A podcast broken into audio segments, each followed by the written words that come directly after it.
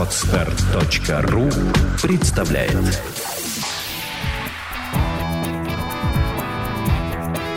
Александра и Андрей Капецки в лучшем психологическом подкасте «Психология, мифы и реальность». Добрый день, дорогие друзья. Ну что ж, как вы уже поняли, сегодня у меня на подкасте гость, которого вы так полюбили. Это эксперт в сфере бизнеса, представитель школы концептуального мышления «Это совершенно особая культура мышления» Сергей Долуденко. Здравствуйте. Здравствуйте. Но у нас такое необычное название для подкаста «Душа денег». Надо с этим разобраться. А вопрос возник вот откуда. На чувство покоя ходят люди из бизнеса в том числе. К нам на проект приходят и предприниматели – и их наемные сотрудники, и довольно крупный бизнес, и довольно высокого ранга наемные сотрудники в этом крупном бизнесе. И вот что я заметила, что люди по-разному относятся к деньгам. Собственник распоряжается своими деньгами, а наемный чужими. И поэтому, наверное, они с деньгами работают легче. И мне бы хотелось, чтобы вы, как эксперт, прокомментировали. Откуда это возникает? Вот Почему такое разное отношение к деньгам? Собственника и у наемного сотрудника. Надо отметить, что очень хороший вопрос Александра. Действительно, очень многие испытывают большой диапазон разных переживаний, когда они думают, разговаривают, общаются с деньгами о деньгах. Мы совсем недавно, ну, в историческом масштабе нашего общества вернулось к денежным вопросам когда деньги э, влились в нашу жизнь гораздо глубже, но они никогда не уходили, если брать последние сто лет. Конечно, и чувство стыда при разговоре с деньгами, да. и чувство тревоги очень-очень сильно, очень высокое. Не все люди могут работать и общаться и взаимодействовать с разными величинами. Когда вы отметили, что наемному работнику легче, здесь я бы отметил бы второй параметр, зависит от величины. Там сумма маленькая, сумма большая. Отчасти от того, что когда наемный работник считает чужие деньги, он все-таки не испытывает такого еще дополнительного уровня ответственности и некоторой причастности к этому вопросу. Поэтому одно из основных источников различия отношений у людей, я бы сказал бы так, к личным деньгам – и к деньгам, с которыми они работают в силу своей профессиональной обязанности, во многом это принадлежность этих денег к конкретному субъекту. Но вместе с тем я хочу сказать, что есть молодые наглые трейдеры с финансовым образованием, которые, они, конечно, по-страшному с пятницы до с вечера пятницы до утра понедельника, они квасят очень жестко. Вот, они ворочают миллионами, миллиардами, но у них, у многих, кто становится все-таки успешным трейдером и кто остается в этом бизнесе не на полгода, а потом на Гуа и там отвисать э, с, с дурью, там покуривая всякую ерунду, а те, кто все-таки остаются в этой профессии, в этом бизнесе, они вот так вот деньги, ну, это бумага, грамотно раскрашенная особым образом и порезанная красиво. Ну, пришел там транш полмиллиона, 2 миллиона, 10 миллионов, 100 миллионов, ну, ушел, ну, ну что сделаешь, еще заработаем. То есть, и это 20-летние ребята. Ну, а когда они заканчивают свои торги в пятницу вечером, они просто ложатся так нагружаясь алкоголем, что приходит в себя там в 6 утра в понедельник, холодный душ, и потом он на работе, и вот тогда следующая пятница. Здесь однозначно видно очень пристрастное отношение к деньгам, именно потому что это очень большие суммы, и трейдеры зарабатывают процент от сделки, и в зависимости от объема большой суммы, все-таки их отношение к деньгам вызвано с тем, что они с этого имеют очень серьезную комиссию. И это очень рискованные операции, поэтому э, здесь могут быть люди только молодые. Я ни разу не видел трейдеров, которые там за 40 а потому что здесь э, невозможно постоянно держать такой накал, но именно в силу того, что имеется личностное отношение к этим деньгам своим причастным. Я, я, кстати, тоже не видела трейдеров, которые да. за 40. А они, как правило, являются а, владельцами таких бюро и в самих торгах не участвуют. Ну, опять же, потому что в момент принятия решения к деньгам, да, личностная причастность к деньгам, она вот и поднимает этот очень высокий накал. Но вместе с тем есть же и собственники очень рисковые. А есть очень жадные, которые прям, а, не дай бог. То есть вот. есть же собственники, которые, вот если он что-то не понял, все, прекратить финансирование. А Вы подметили тот момент, который можно развернуть как имеется ли вообще такое э, понятие, как рациональное принятие решения о деньгах. Да. Есть такая теория, которая говорит о том, что люди должны стремиться, или так думают некоторые маркетологи, или, скажем так, подавляющее большинство маркетологов думает о том, что люди должны принимать рациональное решение относительно покупки каких-то вещей, которые имеют денежную стоимость. Тут дешевле, тут лучше, тут вкуснее. Но природа человека такова, что любой человек, он эмоционален, он имеет пристрастное отношение. Поэтому в жизни рационального поведения относительно к деньгам нету, отсутствует. И давайте, раз мы поставили вопрос, э, что же такое душа денег, да, или как вообще об этом, давайте попробуем заглянуть э, в это вот, ну, более системно и более последовательно. То есть э, я сейчас, значит, сейчас попытаюсь обрисовать там в понятных для меня координатах. На самом деле, это рациональная теория, это такой подход к деньгам, к экономике, наверное, вообще, который транслируется буквально с первых курсов института что это очень рациональная вещь, бездушная такая. И э, люди, которые являются экономистами, финансистами, там, прочее, прочее, все, кто вот с деньгами работает, бухгалтера, что они очень спокойно относятся и практически вот наплевательски к деньгам. Как бы это предполагается, это внушается с первых лет обучения в институте, а кто-то даже в профильных классах в школе это слышит. Но, на мой взгляд, на мой взгляд. Если бы это было действительно так, то экономическая ситуация в мире была бы сейчас другой. Потому что я лично сталкивалась неоднократно с тем, что огромные суммы просто уходят в никуда, потому что собственник находится в каком-то состоянии, ну, мягко говоря, ну, стрессом это даже, это очень мягко выразится, стресс. Например, ко мне попадает собственник, который отправил там 20 миллионов долларов на финансирование какой-то избирательной кампании каким-то людям, которые он даже и никогда их и не видел, и потому что его друг попросил, за еще кого-то, тот этого знает, ну то есть какая-то мошенническая схема, и подписал он эти деньги только потому, что принесли ему в тот момент, когда он узнал, что не только его жена беременна, но еще и любовница. И любовница говорит, а я жене расскажу, если ты от ребенка откажешься. И как бы вот, э, ну, то есть, и вот он принимает такое решение, подпишу что угодно, оставьте меня в покое, у меня тут проблемы.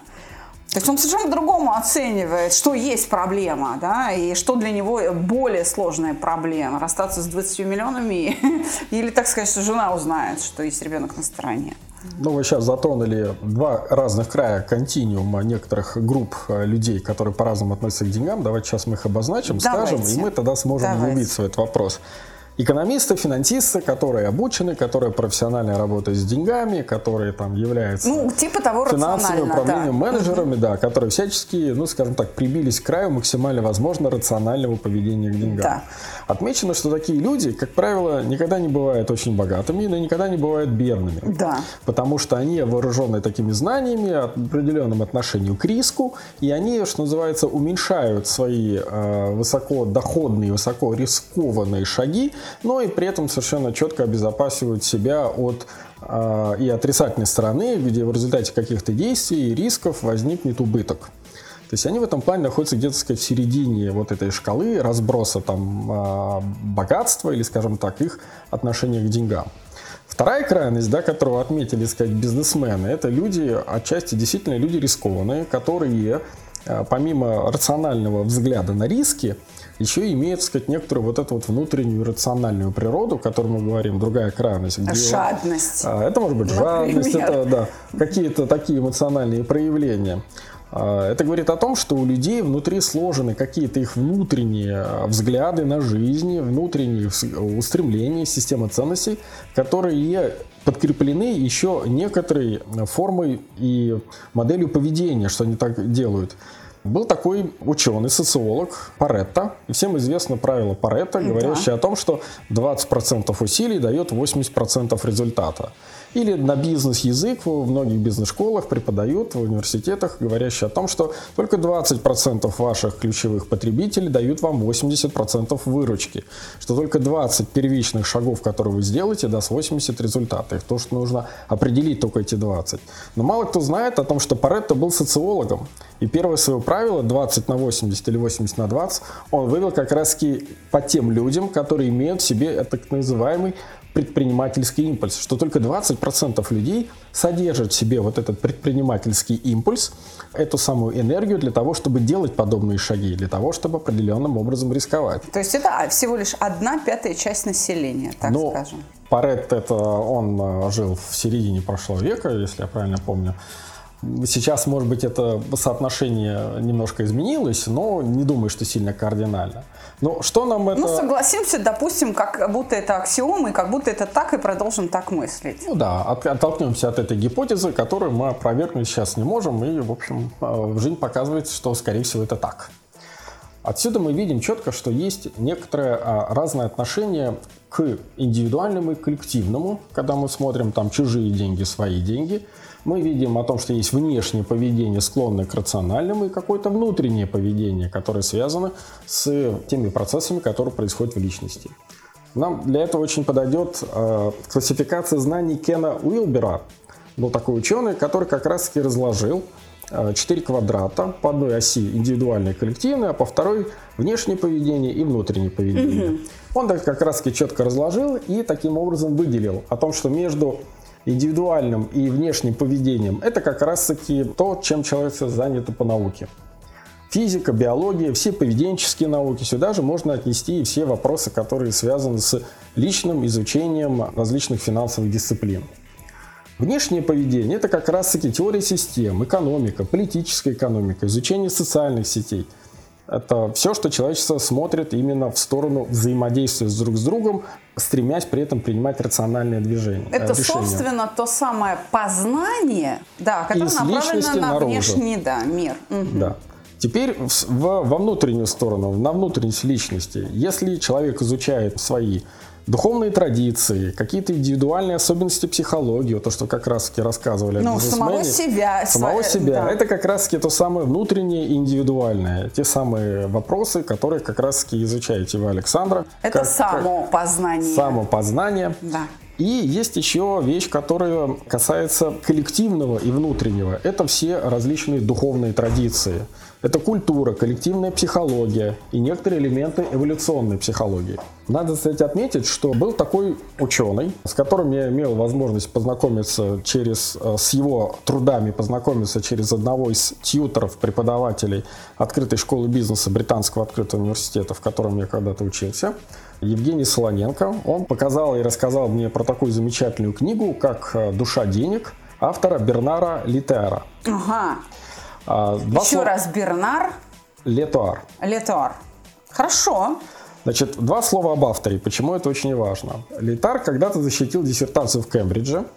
И тема была как раз связана с нелинейным программированием в глобальном управлении валютными средствами. Он эту диссертацию написал в конце 60-х годах и в 70-м ее выпустил. Вы слушаете подкаст «Психология. Мифы и реальность». Эту работу увидела Федеральная резервная система США и попросили эту работу засекретить. И эта работа была лет на 30, на 40 была засекречена. Так вот, почему мы сейчас расхлебываем.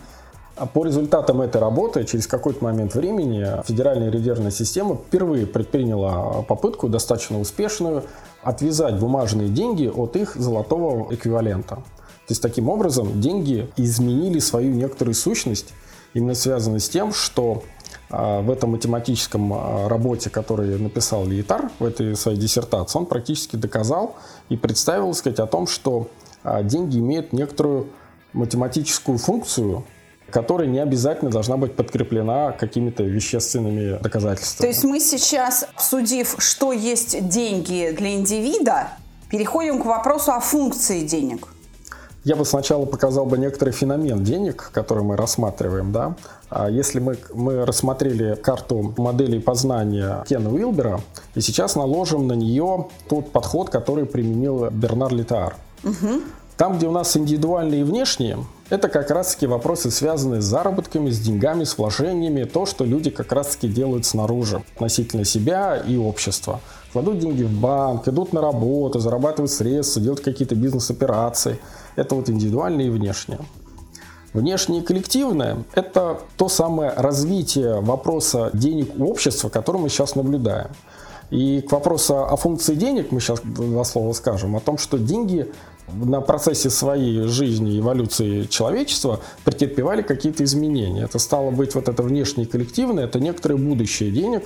Надо отметить, что у этого же автора есть другая работа, которая так и называется «Будущее денег», которая он размышляет о том, что же будет происходить на уровне изменения данного вопроса у человечества.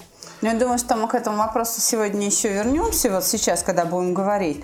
И все-таки феномен денег, их функции. А функция? Значит, да. У денег известны ну, три базовые функции. Это накопление или оно же средство сбережения. Это обмен или средство обогащения. И третье – мера стоимости, она же единица учета. Так вот, когда мы говорим о будущем денег, надо отметить, что деньги как средство накопления начинают терять свою значимость по сравнению с тем, как это было еще там пару столетий скупые назад. рыцари нам не грозят, я так а, поняла. Да, и, и Кощей над златом не чахнут, потому что за последние взять сто лет кроме как последних двух десятилетий, практически каждое десятилетие, ну, это касается, наверное, не только России, но и Европы, каждые 10 лет что-то с деньгами происходило. Какая-то денежная реформа, какая-то, сказать, девальвация, обесценивание. Все время были какие-то потрясения. Если взять американскую историю, то где-то начиная уже с э, начала 19 века шел кризис за кризисом, и поэтому смысла накапливать деньги после того, как их отвязали от золотого запаса, золотого эквивалента, ну, по большому счету, все меньше и меньше. Отсюда очень важный вопрос, который следует вернуть к бизнесу. А зачем бизнес зарабатывает деньги? С одной стороны, я вот часто вижу некоторых там предпринимателей и вижу, так сказать, молодых бизнесменов, которые говорят, мы тут собрались зарабатывать деньги.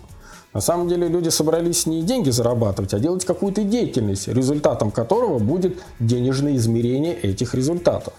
Учитывая, что смысл накопить деньги все меньше и меньше, поэтому правильно сформулировать вопрос для бизнеса надо так. Деньги нужно зарабатывать для того, чтобы. И дальше многоточие. Это для того, чтобы и есть та самая главная цель бизнеса. То есть э, это, это э, демонстрация э, идеи, деньги должны работать. Заработал, подсобрал, дальше. Или вложил, или во что-то потратил, инвестировал, или там в себя, или в дальнейшее движение денег, или в ребенка. Это просто, чтобы они были на счету, нафиг надо. Получается, что полечиться, попутешествовать, приобрести какие-то знания. Купить машину очень дорогую, купить дом на Лазурном берегу, купить другой бизнес, заработать деньги, чтобы снять хорошее кино или пожертвовать, чтобы эти деньги отдать кому-то, это вот уже благотворительность. Она такие размеры приобрела. Это уже какой-то отдельный вид деятельности такой популярный стал. Но так или иначе, все эти э, виды деятельности связаны с тем, что люди зарабатывают деньги для того, чтобы. Да, то есть они все время в движении, эти деньги. Оно не просто в движении. Еще мы отметим о том, что функция накопления у них тает. И инфляция. Все эти вопросы связаны не только с тем, что деньги обесцениваются, а именно с тем, что человек к ним относится так, как к некоторому временному явлению, которое нужно, с одной стороны, заработать, а с другой стороны, тут же надо грамотно распорядиться. Избавиться. Карл Маркс был прав, деньги не нужны. Люди должны заниматься деятельностью. Виват коммунизм. И идем дальше. То есть получается, что будущее денег совершенно другое, оно меняется. Да, мы уже видим примеры электронной валюты. Были до этого, сказать, попытки ввести единую расчетную систему. Собственно говоря, попытка введения евро, как бы то ни говорили, это все-таки тоже, сказать, некоторые движения развития денег. Сейчас уже появились битрейты, да. А, которые не являются вообще ничем, кроме как некоторой математической единицы или там подпрограммы, как угодно назовите, но это уже перестает иметь даже материальный носитель в виде бумаги. Это, это уже понятие такое. Это уже понятие, То да. есть мы уже начали по понятиям. разбираться По- между Посмотрим, собой. как это будет развиваться. Да, по крайней мере, деньги трансформируются. Хорошо. А, И последний кусок, который очень следует обязательно отметить вот по феномену денег на карте Гена Уилбера, это то, что все, что касается внутреннего между индивидуальным и коллективным, это как раз таки та самая душа денег. То, что у человека, у личности, либо у группы личности, у социума собрано в своем понимании понятие о том, что что же для них деньги. Но, послушайте, деньги, там, э, богатство, э, во многом вообще разговоры о деньгах, это у наших родителей это было вообще табу, понимаете? Тогда надо говорить о философских вещах, о табу вообще. Табу на секс преодолели с помощью сексуальной революции, когда, в каких? В 60-х. Табу на смерть. Когда появился СПИД, ну, как проблема человечества, цивилизационная проблема, ну ладно, что, помирай, ну что теперь сделаешь-то? Это тоже так или иначе пре- преодолели. А табу на деньги все равно остается. Совершенно верно. Нельзя про это говорить. Людям стыдно об этом говорить. Иди, иди сходи к, на- к начальнику, попроси денег. Он кивнет и не пойдет. Или заплати людям, сейчас они не заработали. Вот я свои копейки там, так сказать, это мои деньги, я бы... Ну, э, вплоть до того, что люди... То есть кто-то слишком сильно продолжает жадничать бессмысленно, а кто-то, наоборот, транжирит также бессмысленно и не хочет это обсуждать. Я хочу тут две цитаты для того, чтобы конкретизировать контекст, в котором мы дальше предлагаю э, рассматривать данный вопрос, о том, что некоторое иррациональное сначала отношение к деньгам продемонстрировал один известный экономист Джон Кеннет Гелбрейт, который сказал, что деньги не просто уникальная вещь, что это некоторая схожесть с любовью имеет, это великий источник человеческой радости, и со смертью, а великим источником человеческой горести. Деньги оказываются где-то, вот то, что вы сказали, между двумя табу, где имеет, между ними находится. Вы абсолютно правильно сказали о том, что из трех табу, которые были у человечества, два снято, а третье нет. Именно этот вопрос, кстати, Бернар тоже в своей работе отмечал. Тогда следующий вопрос. Я бы сказала прямой. Что такое деньги? Может ли рыба думать о свойствах воды? Ну, наверное, Хорошая. нет. Она не, не- если она, она, она а, может это переживать. Я не думаю, что она оценивает свойства воды. Хотя ведь есть рыбы, которые не рестятся в пресной, а живут в соленой. Но это, это, я думаю, что это будет большим преувеличением говорить о мыслительных способностях рыб по отношению к среде обитания.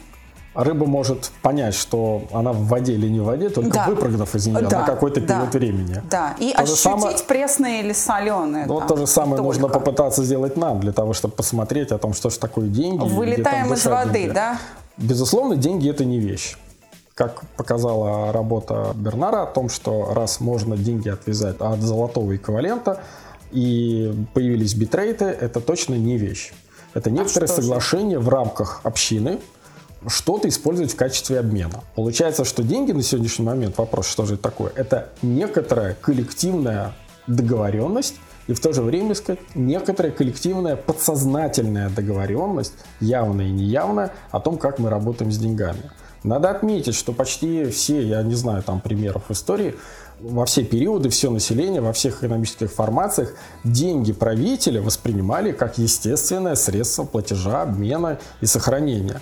Стало быть о том, что а, можно говорить о том, что деньги имеют некоторую принадлежность к кому-то, как источник их самого появления. Откуда это взялось? Откуда это взялось? Получается, что раз мы как рыба в воде плаваем, то есть мы плаваем в некоторых понятиях и нашего представления о деньгах, причем как рационального, так и иррационального. Вот Отсю- эта тема о понятиях мне очень близка. Я думаю, что многим нашим слушателям по понятиям приходится сейчас выживать. Так и что, откуда это понятие Ну, взялось? вы правильно говорите, мы как раз в школе концептуального анализа и обращаем внимание на том, что под понятием может быть использовано любое слово, очень важна сущность, которую мы подразумеваем. Ну да, А здесь морфологическое смысловое значение имеют все слова. Получается следующее, что у человека, если мы вот дви- двигаемся в сторону именно души денег, между его индивидуальным и коллективным внутренним представлением существуют некоторые архетипы. Те самые повторяющиеся образы, которые остались в человеческой памяти и действуют на протяжении нескольких веков. А Мы же очень многие вещи вошли это в культурологический обиход нашего отношения к деньгам. Очень много пословиц в отношении этого есть. Но это не просто пословицы, это выработанные некоторые реакции людей на определенные ну, поведенческие явления. Это философия. Это не просто реакции, это философия пословицы. Но по поводу архетипов это тут мы можем спорить бесконечно. Допустим, они есть. Но я до сих пор не пойму историю денег. Ну, Сначала были ракушки или что там было? Ну, я бы некоторый переход... Общество знаний, седьмой класс. Я предлагаю сделать к этому некоторый переход, который Давайте. как раз-таки Карл Юнг сказал, что архетипы по отношению к душе – это то же самое, что инстинкты по отношению к телу. Стало быть, у человека есть тоже некоторые вот эти архетипы отношения к деньгам. Вы правильно сказали, что когда там были ракушки. И люди, когда обменивались, они обменивались, ну, как э, самый был примитивный натуральный обмен, где э, не было стремления к накоплению. Но люди зачем-то это менялись. Это была не только попытка обменяться чем-то материальным носителем. Во многом это был смысл обмена некоторой энергией. Это И поэтому я бы сказал бы так, да, о том, что а, здесь очень важно сказать первоисточник появления этой жизненной энергии или, или силы энергии жизни. Инь-янь. Можно сказать и не я. Это, кстати, тоже очень интересный вопрос, где как раз-таки будет показано в работе Бернара о том, что сильные и слабые валюты действуют по отношению друг к другу, как инь-янь в знаменитой э, восточной философии, да, да, пиктограмме. Да. Да. Я здесь воспользуюсь некоторым взглядом по поводу, сказать, обмена первичной энергии, да, когда там обменивались ракушками, потому что ценность была не в ракушках. А в чем? Ценность была в том, что один человек обменялся с другим энергией. А раньше, Через ракушку. Например, посредством какого-то материального носителя. На тот момент материальный носитель был нужен. И если сидел там шаман, так. который был одновременно вождем, он давал свою вот эту божественную жизненную энергию или там энергию предков или энергию даже ему свыше от природы своим сородичам, ожидая, что сородичи дадут ему свою собственную энергию с тем, чтобы он мог дальше общаться с богами, с духами, с землей, с водой и с другими стихиями. Так вот в этом обмене и получается и было стремление людей обменяться вот этой самой энергией. Была это энергия власти, была это энергия жизненных сил, более удачливый охотник, или он был просто умный, который мог там что-то предвидеть, подсказать, как перейти через этот ручей или как завалить это бревно. Тем не менее, люди отождествляли момент обмена с преобращением к этой энергии. Так вот, когда стали появляться деньги как отдельный носитель, это была некоторая попытка человечества сделать носитель энергии отдельным от источника – Поэтому деньги стали приобретать отдельный самостоятельный смысл. Хитро. Хитро пытались наши предки выкрутиться, я вам хочу сказать. Да, деньги – это средство обмена. Я, кстати, разные техники повышения энергии денег современных видала. Одна, одна из них довольно забавная. Оксюмаронщики, которые там зарядку для кошелька, там придумывали. Вообще это стало отдельным бизнесом в тренингах личностного роста прокачка денег, понимаете? И, на мой взгляд, это полнейшая профанация. Но это сейчас речь не об этом. Хорошо, деньги стали мерой обмена энергией. Я признаю, что вот эта бумажка или там пачка бумажек. Тогда да? это, наверное, все-таки драк металла. А, то есть она имеет а, под собой числовое выражение эквивалента, передаваемой мною, моему работодателю, энергии за, ну, там, за определенное количество времени. Вернее так, он оценивает мою энергию вот такими цифрами. Я бы так сказала. Я на него, понимаешь, с утра до ночи пашу, а энергии мне в ответ за нос. Вы очень правильно подметили. И отсюда и... разница во внешнем и внутреннем в понимании души денег между богатыми и бедными. Ну вот как говорит ваш коллега, который, я знаю, сотрудничает с проектом Кто? «Чувство покоя», Даниил Александр Геннадьевич, такой, известный да. врач-психиатр, а, он как раз таки говорит о том, что при обмене энергии, да, когда вождь давал своим там населению свою божественную или еще какую-то энергию, ожидал, что они будут приумножать его энергию и возвращаться к этому шаману или там вождю с приумноженной энергией. А они кровушки попили? и не слушаются. Ну а вот потом и- говорят, мало давай шо. Или вождь говорил о том, что ты плохо приумножаешь мою энергию, иди погуляй. А вот ты Я хорошо не дам, приумножал да. мою энергию. Понятно. И вот тебе еще больше моей энергии. Таким образом, шел, сказать, нарастающий обмен энергией. Не напоминает ли это вам некоторые взаимоотношения работодателей с своими работниками? Еще как, еще как, еще как Ну вот видите, мы вот четко увидели совершенно некоторый коллективный архетип, да, сказать, это нашего подсознательного коллективного отношения к деньгам, что кроется это там оттуда, и что эти вещи имеют гораздо более глубокие вещи. А, да- давайте еще раз вернемся к теме смысла бизнеса тогда.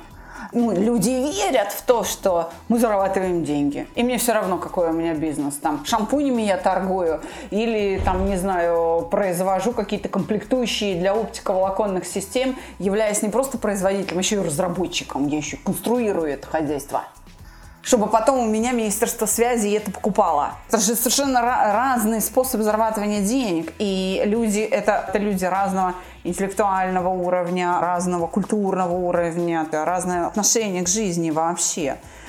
Но при этом декларируют, что да, но, кстати, именно бизнесмены, которые стараются заработать много денег, просто ради денег, это БМщики, это бизнес-молодость и тому подобная история, это как раз не богатые, это люди.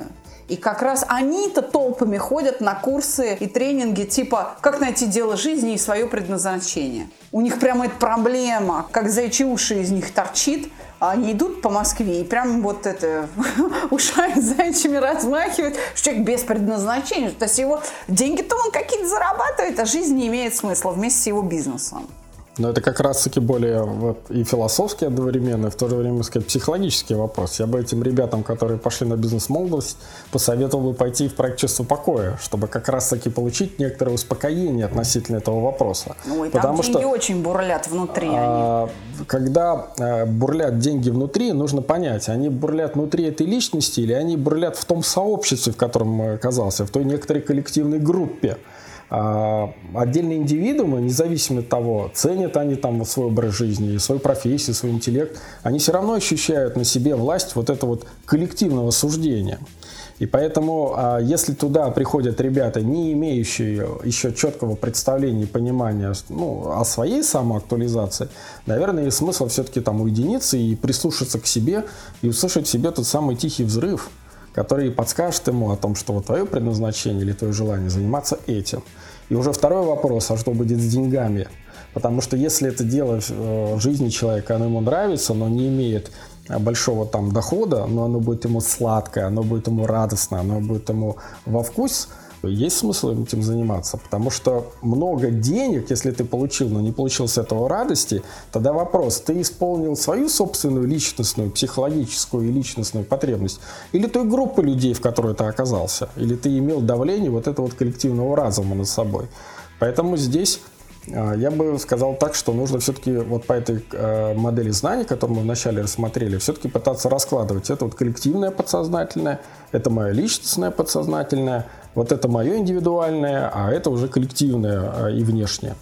Я э, хочу сказать, что э, всякие вот э, бизнес-акселераторы и некое вот э, их подобие, что ли, в виде вот таких э, сообществ, как бизнес-молодость, демонстрирует нам всем одно и то же. Вы слушаете подкаст «Психология. Мифы и реальность». Что хорошо себя чувствуют в плане денежно только создатели. Вот эти два героя, которые эту бизнес-молодость организовали, вот они-то деньги и зарабатывают на том, что рассказывают другим, как их зарабатывать. Э, Предъявить кейс, что кто-то из их учеников сейчас в правительстве Путину помогает, и он в списке Forbes, что-то я не видела ни разу. Бизнес-акселераторы есть там даже в, в институтах, которые, не знаю, Академия Плеханова, там, Сколково, Финунивер, Капитаны России стали лучшим бизнес-акселератором. Но я соглашусь с этим только в том случае, когда Капитаны России покажут, что вот эти выпускники наших да, учителей, наши капитаны России стали руководить отраслью, там, я не знаю, в стране или задавать там а, ми- мировое тон в страховании. Ну да, я скажу, о, Да, крутой бизнес-акселератор. Ученики превзошли своих учителей. А тогда, вы, тогда смысл в этом акселераторстве есть. Потому что люди, да, нашли себя в этом. Я бы так сказала. Мое отношение, да. Надо, чем бы ты ни занимался, надо это делать всегда хорошо или очень хорошо. Или лучше вообще не делать. Нужно становиться профессионалом. Если ты мастер по пошиву и плетению лаптей, то ты можешь такого уровня добиться, что у тебя, я извиняюсь, э, будет мировая э, гламурятина покупать эти лапти, и они будут на всех ведущих подиумах. Потому что без лаптей не жизнь. Что это круто. Это такие лапти, которые ты нигде не найдешь. Поэтому эксклюзив. Вот тогда и деньги приложатся. Что ты хотел отметить думаете? вот на предыдущем шаге, когда вы говорили о том, что э, вот эти вот, ну, вы де-факто говорили о некоторых механизмах социальных лифтов, о том, что кто-то там обучился, познал и там э, на самом верхнем уровне может проявлять свои лучшие качества для того, чтобы ну, наибольший этот имело масштаб и эффект. А очень важный аспект, который хочу здесь отметить, о том, что это возможно только если личность имеет определенную зрелость и зрелость именно эмоциональную, зрелость именно духовную, зрелость именно профессиональную. Здесь уже не важен как раз-таки возраст, это может быть и вполне молодой человек, но вот эта внутренняя состоятельность как личности, она должна присутствовать обязательно. Здесь мы как раз-таки говорим о том, что он должен обладать определенным набором э, знаний, которые он там получил в институте или в практике во время работы. Он должен иметь э, внутреннюю вот эту устойчивость в плане самого осознания своих собственных личностных потребностей как психологической личности и прекрасно понимать, в каком социуме он живет, находится и какие на этот момент в социуме давлеют определенные коллективные вот эти ментальные и психологические образы жизни, парадигмы. И вот когда вот это все вот он вместе это видит и везде а, имеет определенную вот эту зрелость э, эмоциональную, и профессиональную, и очень важную этическую зрелость, тогда да, тогда, безусловно, такие социальные лифты должны работать и повышать. Ну... А что человек делает? Ну, я думаю, здесь он как раз-таки найдет наилучшую точку соприкосновения, будь то лапти или выпуск новых тракторов, я думаю, он уже решит сам. Ну, знаете ли, это вот, как говорится, легко сказать. Это, чтобы вот это все выполнить, вот это отделить все внутри себя, это нужно иметь определенную культуру мышления. Это, и причем довольно высокоразвитую внутри себя. Это такой процесс кропотливый. Это не так, что пришел, заплатил тысячу рублей, послушал мастер-класс и все, ты понял душу денег. Так не произойдет. Хорошо, в завершении сегодняшнего выпуска я хочу все-таки э, дать моим слушателям возможность с этим вопросом разобраться хотя бы внутри себя или хотя бы указать вектор. Да? Как успокоить в себе эти бурлящие деньги? Как вот эту расчистку, что ли, провести? Какой должен быть в этом подход? Вы абсолютно правильно сказали. Это именно расчистка, смысловая расчистка, раскладка своего вот этого вот трепетного внутреннего эмоционального отношения к деньгам разложить как раз-таки на вот это коллективное, индивидуальное, внешнее и внутреннее. И понять, у меня источник импульса, волнения, беспокойства, страха отсюда, отсюда или отсюда.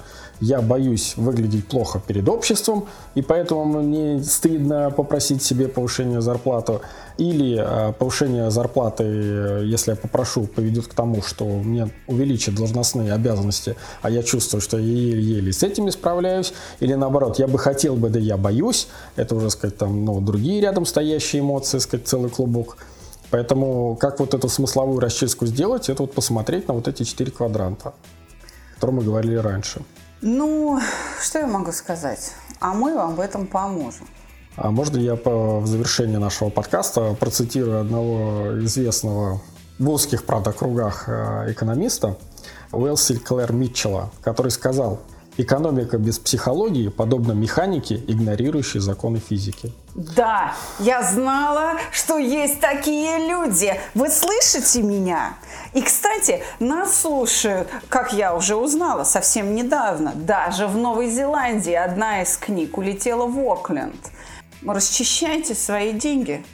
А если что, мы готовим для вас мобильное приложение. Кстати, на английском языке с процедурой чувства покоя. Еще немного, еще немного, и англофоны смогут таки успокаиваться с нашим путем, ой, с нашей помощью. Ну что ж, мои дорогие, спасибо большое, что я от вас, от всех передаю Сергею Долуденко за то, что он а, нас так грамотно проконсультировал по поводу души денег. И я думаю, что мы с него возьмем обещание приходить еще. Обязательно.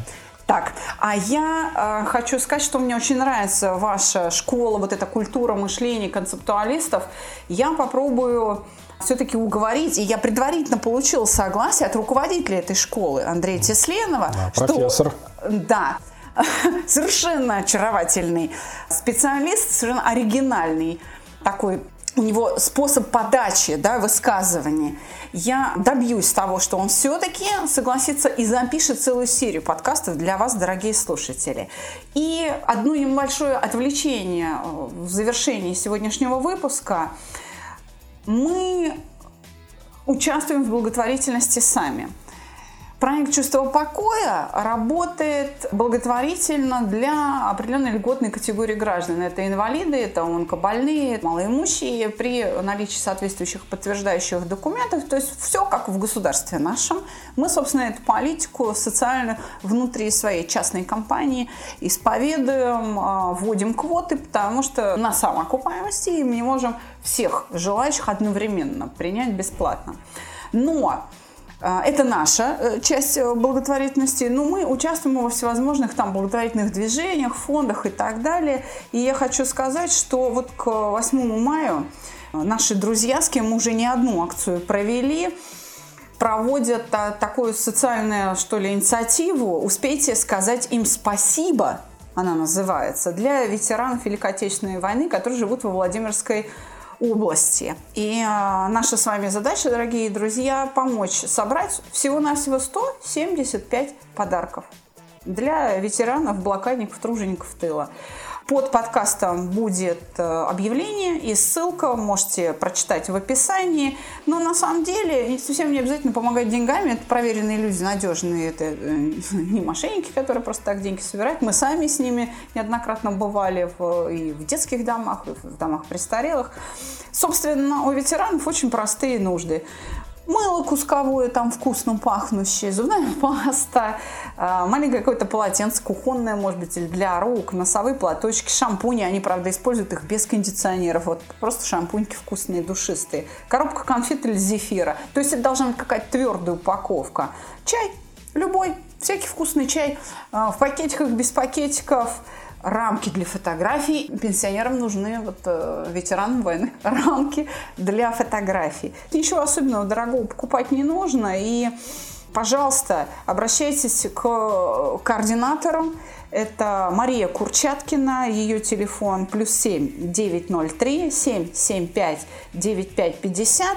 Вы можете приложить свою руку к этой акции. Мы э, тоже в этом участвуем. К сожалению, выехать, наверное, мы не сможем к ветеранам, но мы тоже свою лепту внесли, денежную и подарками. Поэтому всего 175 небольших подарков для ветеранов войны Владимирской области. Еще раз, координатор Мария Курчаткина, плюс 7 903 775 9550.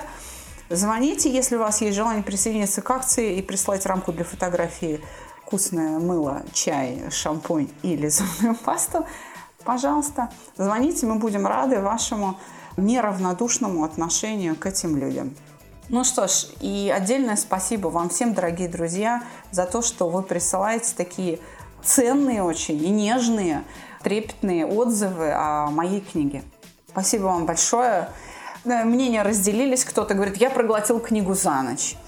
А кто-то пишет, я ее читаю целый месяц, потому что на каждой странице останавливаюсь, надо посидеть, подумать. А недавно я услышала версию, что эту книгу на ночь читать нельзя, не заснешь будешь думать о смысле жизни. Так что, мои дорогие, приобретая эту книгу, подумайте, может быть и правда лучше нас не читать, но я этого не хотела, уж простите. Вот такой побочный эффект.